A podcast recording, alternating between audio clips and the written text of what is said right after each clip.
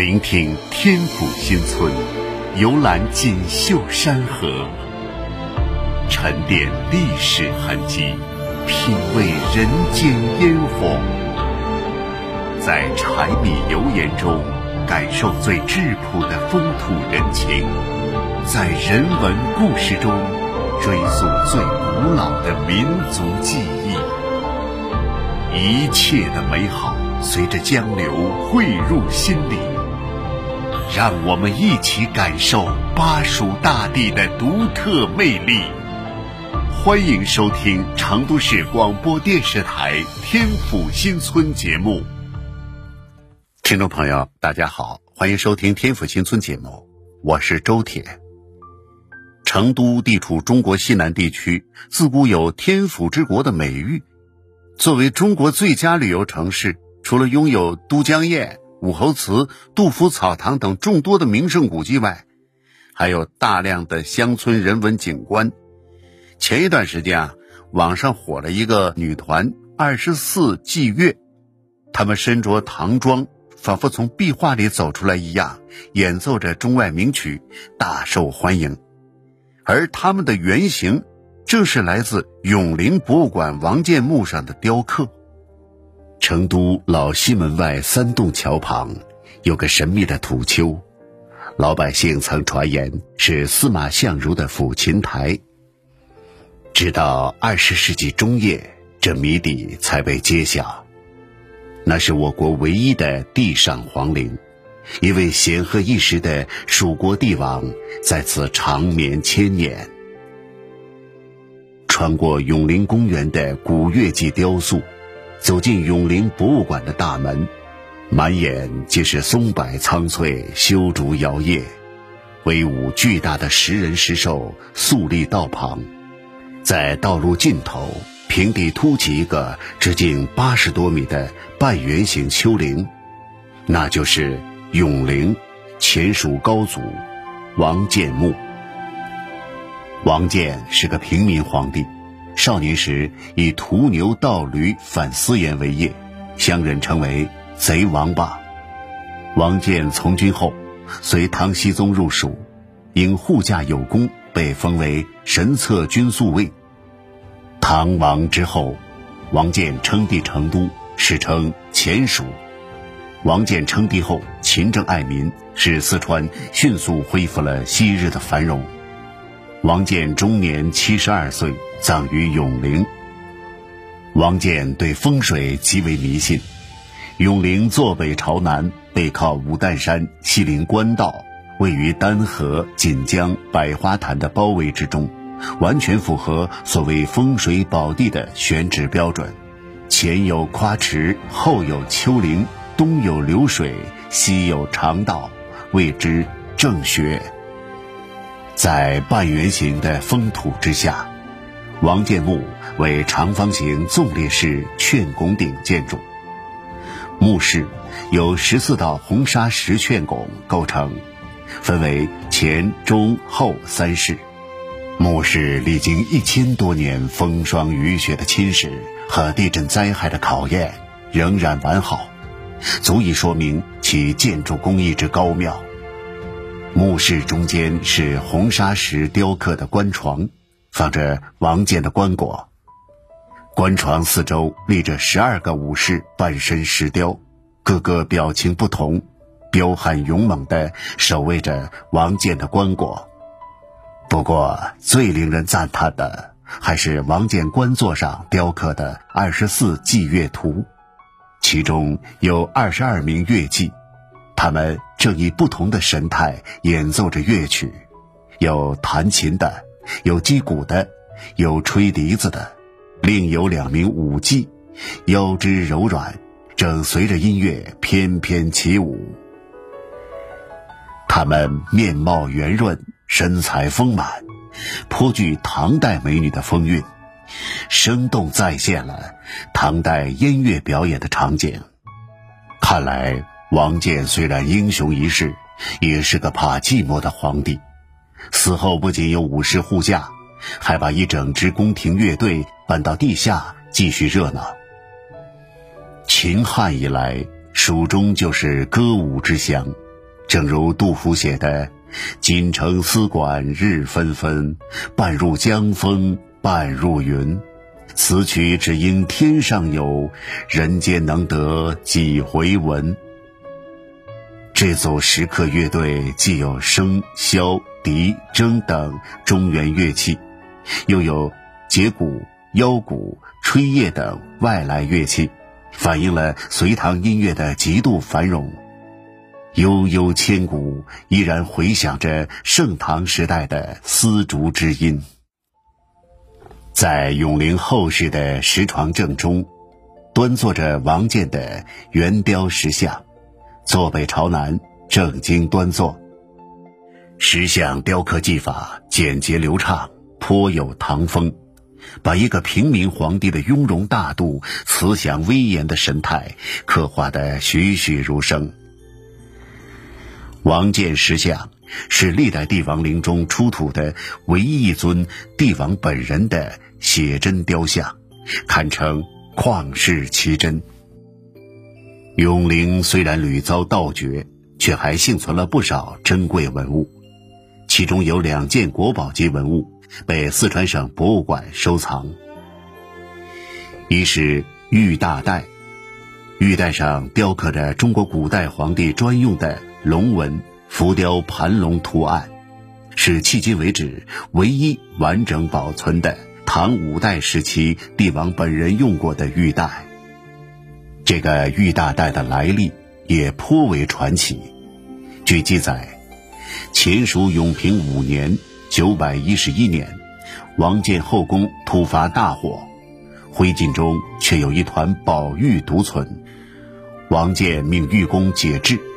做成了所佩的玉带，颇有点天授神谕的味道。二是玉四宝，就是刻有皇帝四号的玉玺，让帝王在阴曹地府继续享受皇权。然而，王建的四宝却与众不同，不像其他皇帝的四宝为龙形，而是兔头龙身。其原因就是王建属兔。如此迷信生肖的皇帝，也算史上少有了。听众朋友，欢迎继续收听《天府新村》节目，我是周铁。同样是蜀王的陵墓，明蜀王陵似乎就没有永陵那么出名了，但酷似缩小版的十三陵值得一看。明蜀王陵适合喜欢深度游的旅客。虽然与永陵同为国家级重点文物保护单位，却似乎不如闹市中的永陵出名。但如果你有思古探幽的情怀，不妨到那野树荒村之间，顺着坎坷崎岖的黄泥小路，去寻找明代藩王们的风水宝地。明蜀王陵也叫明石陵，是明朝蜀王家族规模最大的一处陵墓群。共有十座明朝蜀王和王妃陵墓，其历史文化价值堪与明十三陵媲美，故有“北有十三陵，南有明石陵”之说。明石陵背靠正觉山，佛家谓之得正果升天之山，与对面的青龙埂合为，前临青龙湖，在风水学上称作藏风聚水。十座陵墓呈扇形，依山向湖而建，酷似缩小版的明十三陵，堪称风水学活教材。明石陵目前只有三座陵墓对游客开放，其余七座尚未发掘。喜王陵正对着成都最大的生态湖泊青龙湖，湖畔芦花摇曳，白鹭飞翔。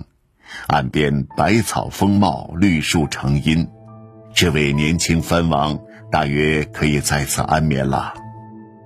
喜王陵被称为中国最精美的地宫，完全仿照当年蜀王府建造，可以说是微缩版的地下王府。地宫布局以中轴为基准，是三进四合院建筑，有大门、前厅。二大门、正厅、正殿、正厅和后殿七部分，门柱皆涂以朱砂，其亭殿厢房影壁均为华丽堂皇的彩绘琉璃建筑。墓室内有刻绘的莲荷、牡丹、菊葵、佛八宝等图案纹饰，建筑艺术之精美，令人叹为观止。喜王为第三代蜀王，名朱友勋，他笃信佛教，善良淳朴，年仅二十六岁因风疾而死，谥号为熙，意为欢乐。王陵的随葬品有陶俑近五百件，兵马俑、仪仗俑、立义俑、歌舞俑、奏乐俑等，姿态各异，表情生动。想来，这支规模浩大的随从队伍在地下足以让年轻的藩王过得欢乐吧。有专家指出，喜王陵有三奇，至今无法解密。一奇是建造地宫的巨石，每块不少于两吨，都是从遥远的都江堰拉来的。当时人们是如何搬运这些巨石的呢？二奇。是按照明代的典制，藩王只能享受四十九颗门钉和四爪金龙。然而，喜王陵石门上有八十一颗门钉，墓碑上则有五爪金龙。此举有违礼制，不知用意为何。三奇是，专家们敲击墓碑时有空洞回响，然而考察发现碑石并非中空。那么，为什么墓碑会发出空洞的响声呢？西王陵旁边是昭王陵，昭王陵是因为修建成渝高速公路异地迁建至此的，为昭王与其正妃的夫妻合葬墓。昭王陵中有一绝，是一块雕刻精美的二龙戏珠石壁。这块石壁的特异之处是，从侧面看。龙头很像明太祖朱元璋，被称为人头龙，全国无二。据史料记载，蜀昭王和王妃死期前后相隔十三年。从墓室结构来看，在造墓之初就已做好了夫妻合葬的安排。昭王夫妻官室为左右两穴，中间有一道矮墙隔开。有趣的是，这道矮墙上竟然开有一道小门，隔而不断，方便夫妻在阴间继续往来。在天愿作比翼鸟，在地愿为连理枝。皇室中的夫妻能够如此恩爱情深、生死相许，真可谓罕见了。相比之下，一公里外的定王赐妃墓就分外凄清了。因为不是正妃，所以只能独葬。所幸他的儿子是第七代蜀王惠王，对母亲非常孝顺，才一改传统礼制，为他修建了宏大豪华的陵墓。即便如此，这豪华的陵墓也没有一丝暖意，只觉得冷气逼人。夕阳的余晖洒在王妃墓的红墙青瓦上。有种说不出的孤寂落寞。感谢您收听今天的天府新村节目，我是周铁，咱们下期节目再见。谁弹的琵琶相送，送走青春一深秋，抱青草与雕游。忘了几岁入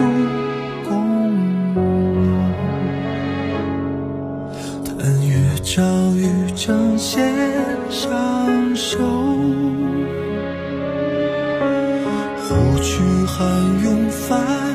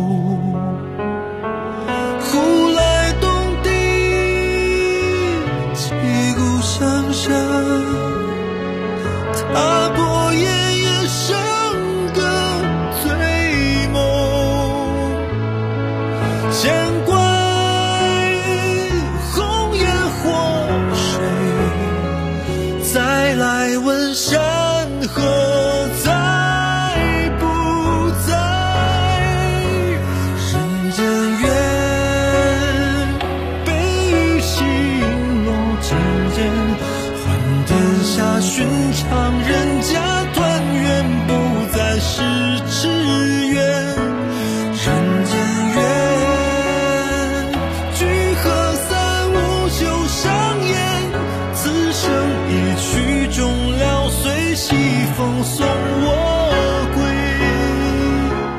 家。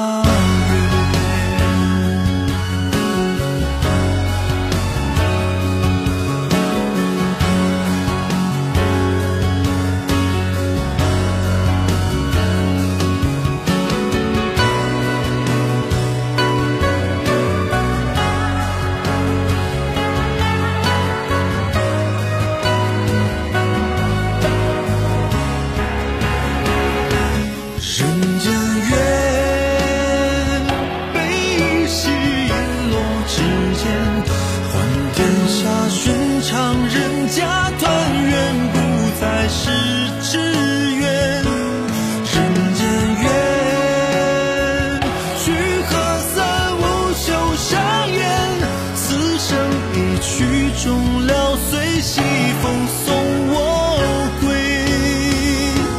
家。